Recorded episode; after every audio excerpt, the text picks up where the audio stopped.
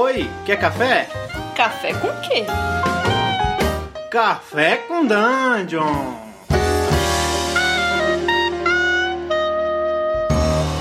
Bem-vindos, amigos do Regra da Casa. Estamos aqui para mais uma manhã com muito RPG e café. café com Dungeon. É, eu sou o Rafael Balbi e hoje a gente está com uma companhia inédita aqui. A Carol está acompanhando a gente nesse cafezinho. Fala, Carol. Oi, gente linda, tudo bom? Bom dia!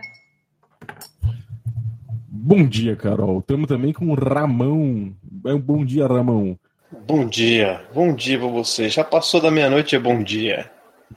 Já passou da meia-noite, é dia 13 de abril. Não é mais meu aniversário. Ah, Os 30 Ah. anos ficaram pra trás. Ó, acabou de datar o podcast aqui, né? Pô. Tudo bem, não tem problema não. É, tem problema não. Parabéns de novo.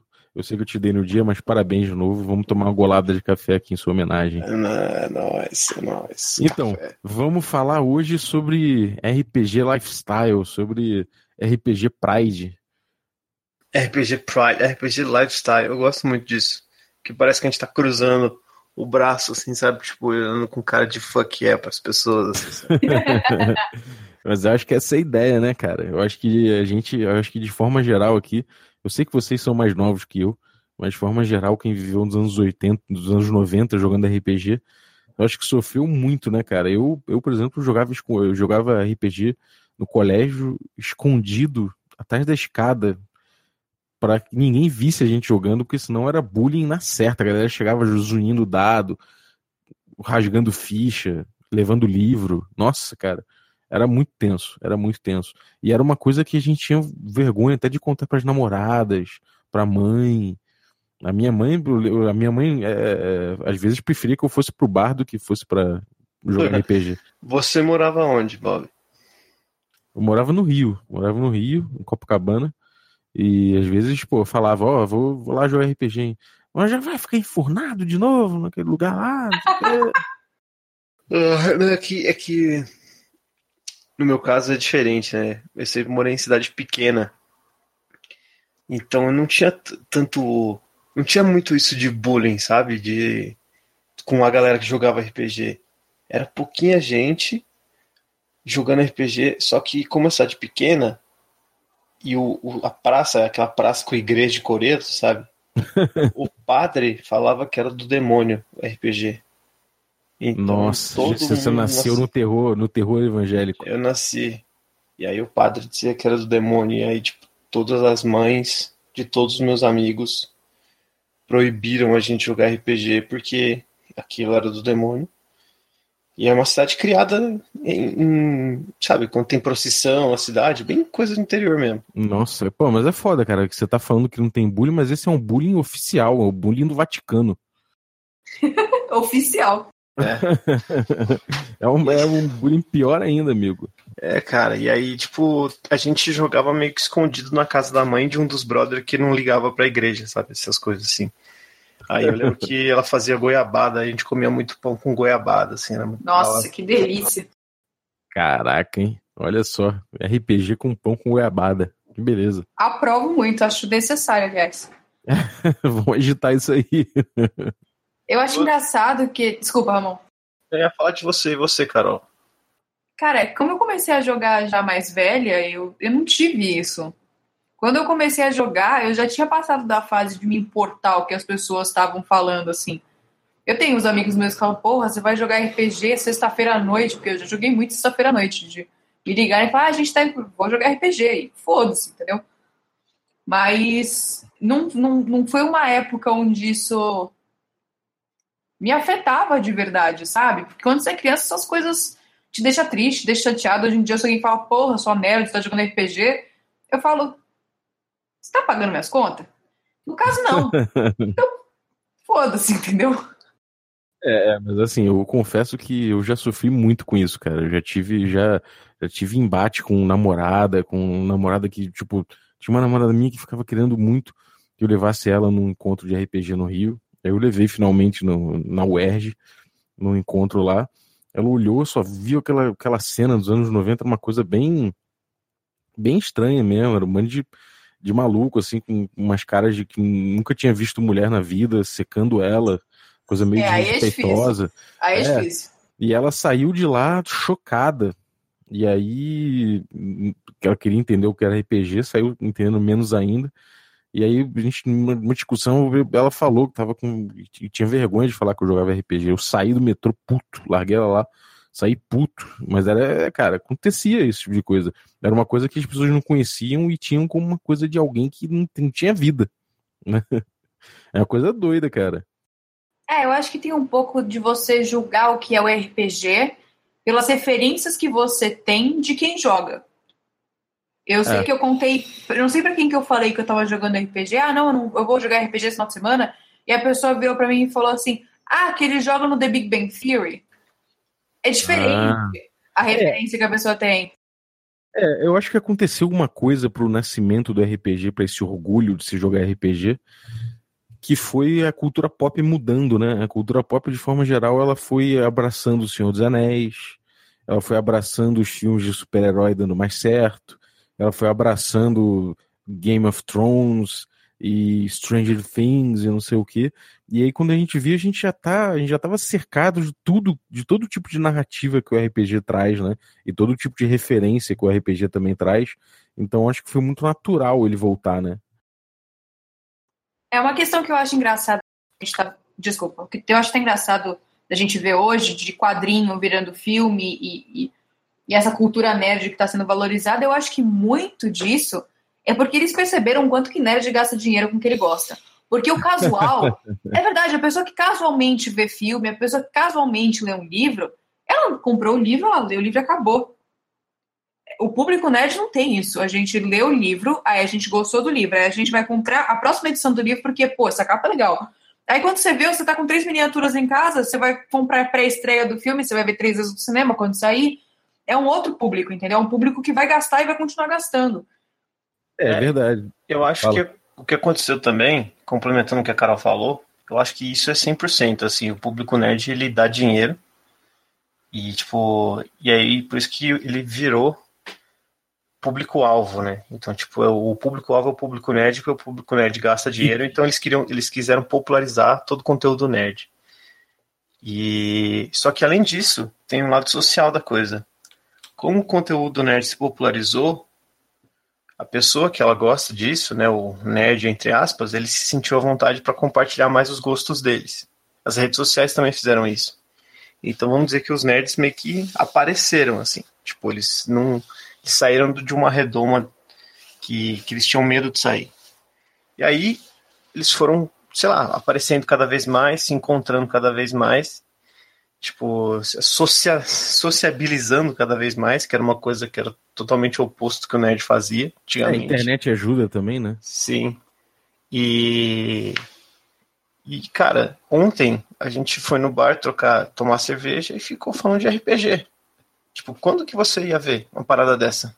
Há um tempo atrás. Verdade. Tipo, trocar ideia e, tipo, um. Em vez de a gente falar, não, Corinthians, Palmeiras, a gente tava um apontando na, dedo na cara do outro, falando assim, número era uma bosta. E o outro, não era uma bosta. Entendeu? Então, tipo, isso. Isso.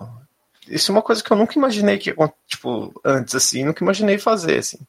Pode ser que seja, tipo, ah, é a idade que você tem, é tipo, a gente é mais velho, então a gente tá meio cagando, quer que se foda, mas eu acho que até os nerds mais jovens, assim, sabe? Tipo, o pessoal gosta de compartilhar coisa de RPG no Facebook, compartilhar meme, é, tirar foto dos dados que eles têm, colocar no Instagram. Então, tipo, as redes sociais, elas abriram, né, tipo, a porta pra, pra galera mostrar os gostos delas, o que elas fazem e tudo mais. É, tem uma coisa que eu acho curiosa, que é esse mundo geek, ele, ele antigamente, na minha, na- quando eu era menor, na minha época, quando era tudo mato. Mas, não, mas, tipo, falando assim, quando eu era mais jovem, o nerd era uma outra coisa, um pouco diferente, né? A galera tinha o nerd que era aquele cara que ficava enfurnado, né? E ficava obcecado com alguns assuntos que ninguém se interessava, né? Tolkien era uma coisa que ninguém se interessava. Uhum. Eu cagava pra essa merda, esses livros aí que o cara fica lendo sobre dragão. Né? Tipo, porra, que, que merda é essa? Foda-se. E os nerds são os caras que emburacavam nesse tipo de coisa. Era um cara que emburacava em dinossauro, era um cara que emburacava em, sei lá, em qualquer tema que ele tocasse, jogo, é, videogame, então o cara emburaca em videogame, sabe? Então, normalmente, antigamente o nerd era o cara que emburacava, era o cara que se apaixonava por coisas que ninguém se apaixonava mais e normalmente ligadas à tecnologia ou, ou uma cultura pop meio é, B, sei lá, meio lado B. Agora, hoje em dia o, o geek é um perfil de consumo, né?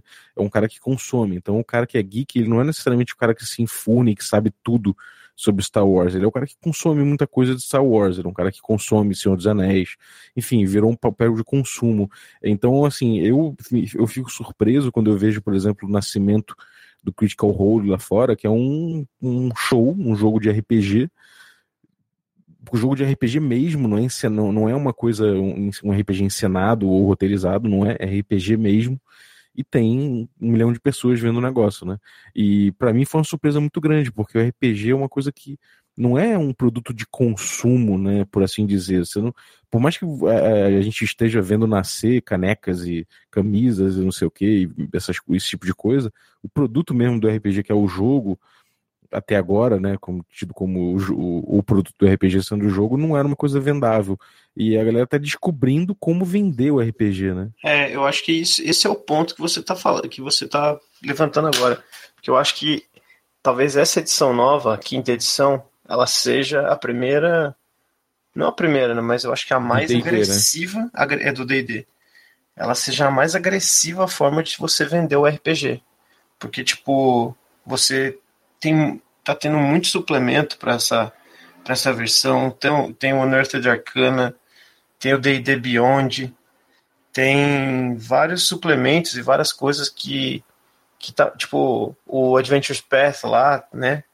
Isso tudo tá fazendo com que essa edição do D&D, não só por ela por, por, pelo jogo ser me, melhor, ser bom assim, né? Tipo, ela ser, ser a mais vendida de todas. Ela é a mais vendida de todas, disparado, assim, a quinta edição.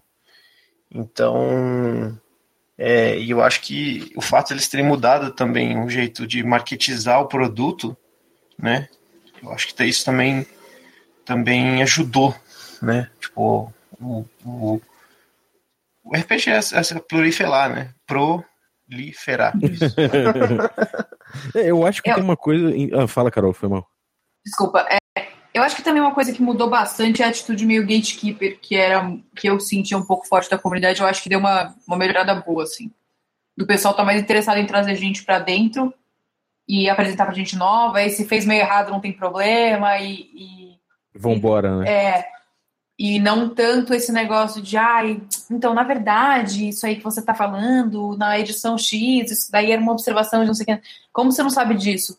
Então, eu acho que isso é uma mudança, acho que da comunidade, que, que, que faz com que popularize mais também, porque é muito difícil você tentar entrar num lugar onde as pessoas não querem que você entre, que quer continuar do clube. Então, eu acho que, que isso é uma atitude da própria comunidade que eu acho que melhorou bastante. Uhum. É, mas na verdade, cara, eu não tô zoando, tô zoando. Eu odeio quando falo na verdade. Mas, eu, mas então, eu, eu, na verdade. Eu, eu, queria botar um negócio aqui, cara. É que o negócio é o seguinte: o, o próprio, você falou do, do jeito do DD vender, ele tem uma linha de produtos muito menor do que ele tinha nos anos 90, por exemplo. É, tem muito, tinha muito mais produto do DD. Se você pegar um catálogo da TSR, do, do AD&T segunda edição é uma coisa infinita de tanto produto. Ah, sim, tinha. não, mas o jeito ah, que eles estão vendendo é diferente. É, exatamente, eu ia chegar uhum, aí. Por sim. exemplo, eles entenderam que o D&D, ele não é uma coisa que vende o livro pro cara jogar necessariamente, que é o que eles faziam nos anos 90 e não deu certo. O D&D você vende como lifestyle.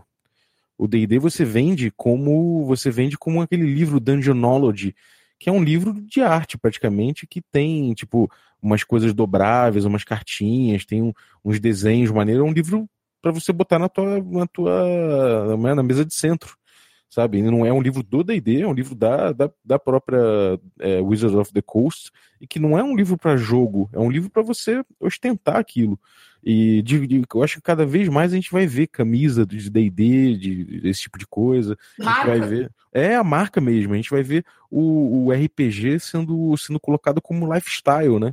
E não como e não mais como um jogo específico, uma coisa, um produto que é um jogo só, sabe? Cada vez mais como um lifestyle geek, né? Sim, sim. E bom, eu acho que uh eu não sei. Às vezes ainda existe muita gente que não conhece, né? E aí quando você vai explicar o que é RPG, por exemplo, eu tenho um D20 tatuado no braço. E aí muita gente vem perguntar o que que é. Quem não conhece, vem o que que é isso? Eu falo, ah, isso aqui é um D20. E aí eu tenho que explicar, às vezes, não, isso aqui é um RPG, que é um jogo, tipo, então tem ainda tem muita gente que não consegue, que não que não sabe o que é, né? E aí tem aquele textinho pronto que a gente usa para explicar. Só que eu tava pensando sobre isso, sobre esse texto pronto que a gente usa para explicar o que é RPG, e às vezes a gente tem que mudar ele também. Porque a gente não tem que explicar que é só um jogo, que existe um mestre, que existe isso. Ah, eu, sim. Eu, eu, colocaria da forma tipo, ah, e, e, o, o, que eu coloquei, da, o que eu modifiquei quando eu vou explicar para as pessoas que, que, que é o RPG, eu começo assim, ah, é, eu junto com meus amigos toda quarta-feira para jogar. É isso aí, cara. Eu acho que você, você acaba explicando muito melhor é. o RPG, mostrando ele como lifestyle mesmo. Sim. Você tendo o RPG Pride falando, é uma coisa que eu adoro fazer, faço com meus amigos sempre. A gente toda semana se encontra para fazer isso religiosamente e é delicioso, sabe? E aí você desperta um desejo para a pessoa ent entender. Que é diferente de você, da pessoa perguntar o que é esse negócio aí estranho que você joga. E você descer ali três laudas de, de explicação que ela vai ficar boiando e vai falar, ah, tá bom. É, não é, tipo, você começa. Quando você começa a falar, então, ó, pô, então, o que, que é RPG? O que, que é esse negócio aí do seu braço? Fala, ah, é um D20. O que é um D20? Ah, que, pô, toda quarta-feira eu junto os brother e a gente se reúne para jogar, tipo, um jogo, sabe? Tipo, e é da hora, porque eu vejo os caras, dou risada, saio daqui, tipo, a gente toma uma, e aí, tipo, e aí começa a jogar. Aí tem o, o cara que conta a história. Aí, tipo, aí você entra no, no que é RPG primeiro. Só que primeiro eu começo a introduzir com um lifestyle, sabe? Que é tipo, o que que faz? É tipo, ah, toda quarta-feira eu vou lá assistir Palmeiras e Corinthians no boteco, sabe? Tipo. Uhum. É, eu, eu acho que é o que envolve, né? É, é, é, quando me perguntam, é sempre muito difícil de responder também. É, como é que você explica para a pessoa como é que funciona, né? Se a pessoa não tem nenhuma referência. E eu não sei como é que é que eu explico, porque para cada pessoa meio que eu explico de um jeito que, que eu acho que a pessoa vai entender melhor, mas eu tenho repetidamente assim a, a, a impressão de que toda vez que eu conto para alguém, eu conto tão animada que a resposta no final normalmente é: pô, quando dá, me chama. É isso, cara. É despertar desejo em vez de explicar, né? Uhum, é, eu acho isso. que isso é fundamental. Isso eu acho que é o, é o cerne desse, RPG Pride, desse, desse orgulho de jogar RPG que eu acho que tá que mudou muito e, e me surpreende, né? Quando, sei lá, quando você vê uma stream é, com mil pessoas, dois mil pessoas, lá fora 8 milhões, 8 milhões e 600 mil pessoas jogando RPG, D&D especificamente, mais ainda jogando RPG, e nos números só crescendo, bombando.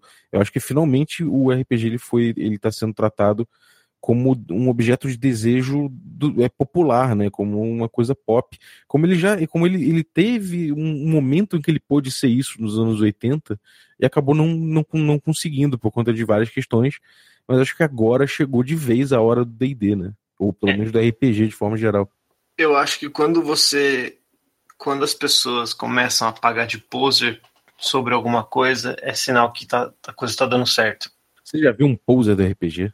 Eu já vi gente que paga de nerd e fala assim, eu já joguei RPG, sabe esses pseudo-nerd? Uhum. Aí falando, meu, eu jogo muito RPG, meu, eu joguei Vampiro a Máscara, sabe? Tipo, essas coisas assim. E quando a gente paga de poser nerd de RPG, é sinal que as pessoas elas desejam ser aquilo que elas não são. Então, tipo, se você joga RPG true, sinta-se invejado, cara. Então, É, tem esse negócio também, né? Qualquer momento que a coisa cria um pouco de, de relevância, tem um pouquinho de status, sempre tem a pessoa que não quer o comprometimento, mas ela quer o status de qualquer jeito. O hipster é o melhor, é o melhor exemplo disso da história, né? É Fica a competição de quem ouviu a banda mais desconhecida e você fala, eu não tô acreditando que a gente tá conversando sobre isso. E é isso. a pessoa fala, não, porque teve aquela única vez que eu joguei mais RPG na minha vida. E ok. Eu acho que tem que abraçar também essa pessoa e falar, pô, você gostou tanto, vamos jogar mais. Eu acho Mas que tem- isso sempre ajuda. Mas Eu tem acho que- hipster do RPG também, a gente pode. Tem hipster do RPG também, a gente pode falar disso no outro podcast. É verdade. Hipsters do- E eu posso falar uma coisa: se, se vocês querem juntar as coisas aí, você pode ver uma banda, por exemplo, chamada Gygax, com um álbum chamado Critical Hits em 2016, que aí é o, é o hipster do, do, do RPG, com certeza. É um cara que ouve uma banda de rock, stoner, sei lá, chamada Gygax. Bombou aí bastante. Deixa eu, deixa eu procurar no Spotify agora pra ver se presta. Bom, eu acho que é isso, né, cara? Eu acho que, enfim, a gente chegou num. Só pra fechar, eu acho que a gente chegou numa época realmente em que o RPG ele tá renascendo das cinzas e tá sendo. E, e tá renascendo de um jeito diferente, né? Ele tá nascendo com, renascendo com um objeto de desejo, com um objeto de consumo, principalmente, e não necessariamente do jeito que ele era consumido antes. E eu acho que isso aí realmente a gente, eu, eu, pelo menos gosto de dizer que isso aí é o surgimento do RPG lifestyle, né? Que eu acho que é o que a gente busca um pouco mostrar aqui no Regra da Casa, né? Com certeza. E eu já tô adorando essa banda porque a primeira música que eu vi chama Dice Throwers and Rock and Rollers. Tá vendo? Meu isso? Deus. Ó, o hipster aí, ó. Pô, é sensacional esse nome. Eu não ouvi a música, não ouvi a banda ainda. Esse- O som tem grande chance de não ser lá, não sei, vamos ver. É, é isso aí. É, bom, é, obrigado aí pra quem acompanhou a gente aí nesse, nesse bate-papo aí. Tenha um bom dia, um- tome seu café em paz aí. E, bom, muito RPG pra você, se você estiver ouvindo a gente na quarta-feira. É, toda quarta-feira a gente tem às 21 horas a nossa, o nosso jogo presencial de D&D transmitido pelo Twitch e YouTube, pra você ver que a gente não fica só falando de RPG, a gente joga RPG também pra você ver. E é só acompanhar a gente. Acompanha a gente também com o material que a gente coloca no YouTube e também nas redes sociais. É, Obrigado aí por participar, Ramon. Quer deixar um recado? Toda quarta-feira, 21 horas, regra da casa. Assista e compartilhe sempre com todos os seus amigos. As streams, os canais. Porque cada compartilhada é uma, é um- um- uma peça de ouro que cai no seu coração. Olha que bonito. e aí, Carol, quer dar um recadinho pra galera? Um tchauzinho? Beijo na alma de todos. Que tudo de melhor pra todo mundo e boa, bom dia pra todo mundo aí. Bom dia, vou terminar meu café preto sem açúcar aqui. Um abraço a todos.